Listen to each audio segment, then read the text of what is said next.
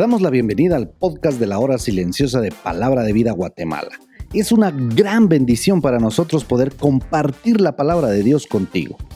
Te animamos a que puedas escudriñar el pasaje del día de hoy y descubras los desafíos que Dios tiene para ti.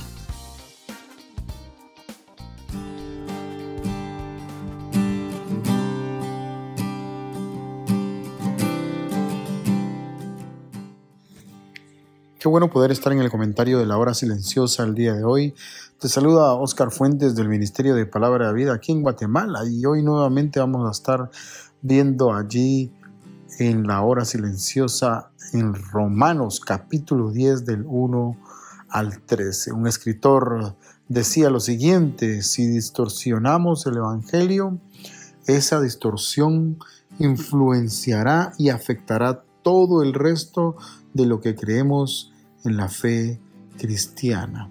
Es que el día de hoy vamos a ver la preocupación que Pablo tenía de un pueblo que estaba muriendo porque había dejado de creer en ese Dios que daba la salvación. Y Pablo comienza con esto precisamente de la preocupación del Evangelio hacia ellos. Qué importante el día de hoy es orar por Israel. Una de las cosas más loables que podríamos hacer hoy es orar por ese pueblo que todavía está incrédulo. Un escritor decía esto acerca del primer versículo. Esta fe estaba a disposición de ellos, pero no la recibieron. Y por cuanto han oído y entendido, es solo culpa de ellos el no haber creído. Por eso es tan importante lo que dice Mateo capítulo 6, versículo 33.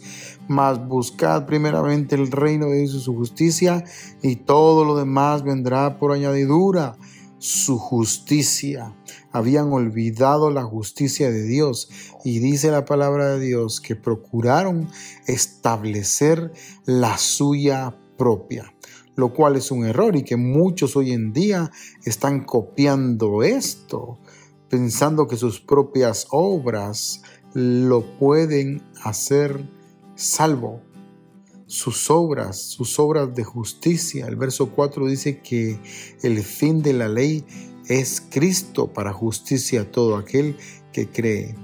Alguien hablaba acerca de esto y decía, Cristo es el final de la ley, lo que quiere decir que es el final del legalismo.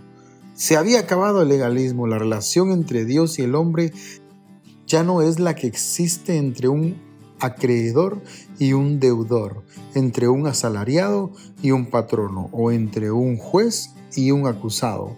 Gracias a Jesucristo el hombre ya no está en posición de tener que satisfacer la justicia divina.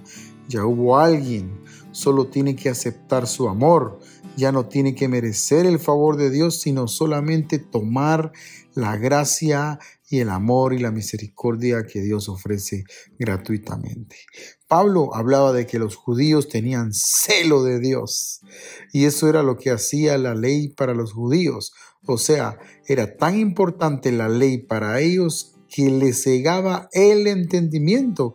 Y es que el judío no entendía que la ley solo iba a ser una guía, o como algunos de los pasajes dicen o lo afirma, que iba a ser un ayo que solo lo iba a llevar a Cristo.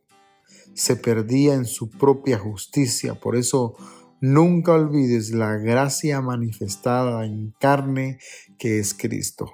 Qué importante saber que en Cristo o creer en Cristo nos lleva a lo que es verdadero, sujetarnos a la justicia de Dios. El Evangelio sigue siendo distorsionado por el diablo y la gente sigue creyendo que por obras humanas o por otras cosas puede llegar a Dios. La Biblia habla acerca de que Jesucristo es el camino, la verdad y la vida y que nadie viene al Padre si no es por Cristo. ¿Sabes algo? Muchas veces el hombre mismo le pone los límites a Dios, le pone un límite al Evangelio verdadero que es el de Cristo Jesús.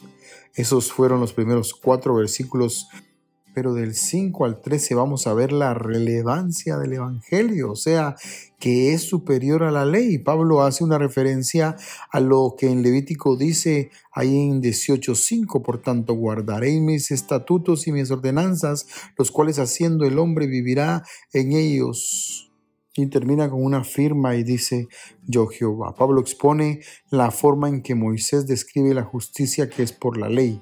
El hombre que haga caso a estas cosas vivirá por ellas. Esto es, tendrá vida en la medida en que las cumpla. Pero el cumplimiento requerido era perfecto y total, porque como dice ahí en Santiago capítulo 2 versículo 10, porque cualquiera que guardare toda la ley pero ofendiera en un punto, se hace culpable de todos. Por eso era tan difícil salvarse por sus obras de justicia, porque siempre fue por fe, siempre fue por gracia y misericordia. De hecho, el verso 6 y 7 presenta un cuadro algo extraño y alguien decía de esto en cuanto a la justicia que procede de la fe.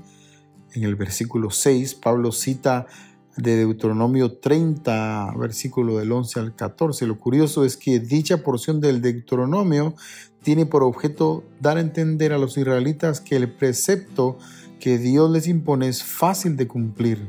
Pablo transforma el texto para acomodarlo a su tesis, suprime lo del precepto y cambia lo del paso por el mar por la bajada al abismo, es decir, el Seol con respecto a la frase subir al cielo se usa en la Biblia como ejemplo de una cosa imposible de realizar por medio de las fuerzas naturales, aplicándolo a Cristo como Salvador. Pablo pregunta, ¿quién puede hacer bajar al del cielo al Salvador? Nadie, sino Dios mismo, movido de su amor infinito a la humanidad perdida. Y una vez muerto, ¿quién puede hacerle subir entre los muertos? Nadie, sino el mismo Dios que lo resucitó con su infinito poder. El punto de todo esto es que la justicia que es por medio de la fe no era difícil de alcanzar. Por eso Pablo estaba muy preocupado de que la salvación viniera a los israelitas. Si ustedes se dan cuenta que predicarle a un judío ahora es muy difícil en nuestros tiempos.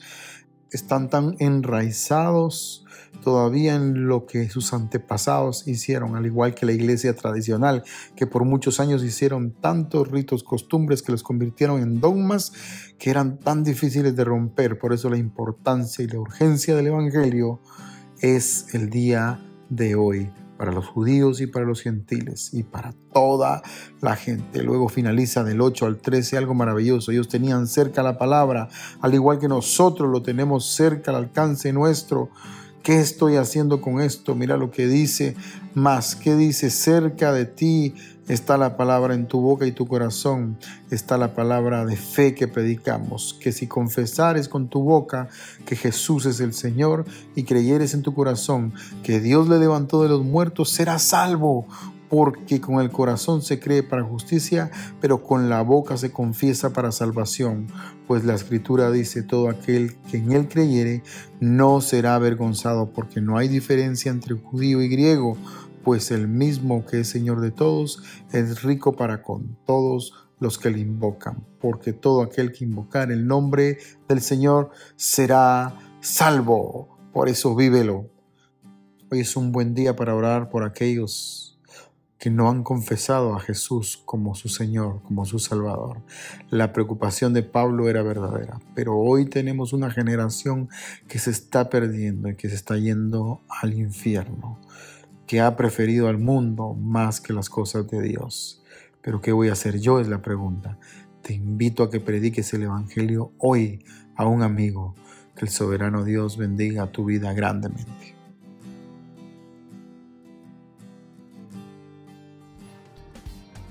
Queremos animarte a que puedas compartir este podcast con tus amigos y así poder crecer juntos en el conocimiento de la palabra de Dios. Síguenos en nuestras redes sociales para más información.